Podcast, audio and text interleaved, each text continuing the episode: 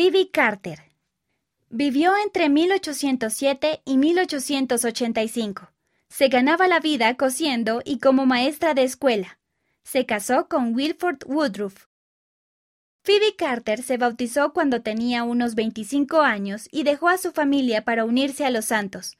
En una ocasión se enfermó y parecía que iba a morir. En una visión, dos ángeles le dijeron que podía escoger entre ir al mundo de los espíritus o quedarse. Ella escogió quedarse y se levantó de nuevo después de que su esposo terminó de darle una bendición del sacerdocio. Luego salió a servir en una misión a los 37 años de edad.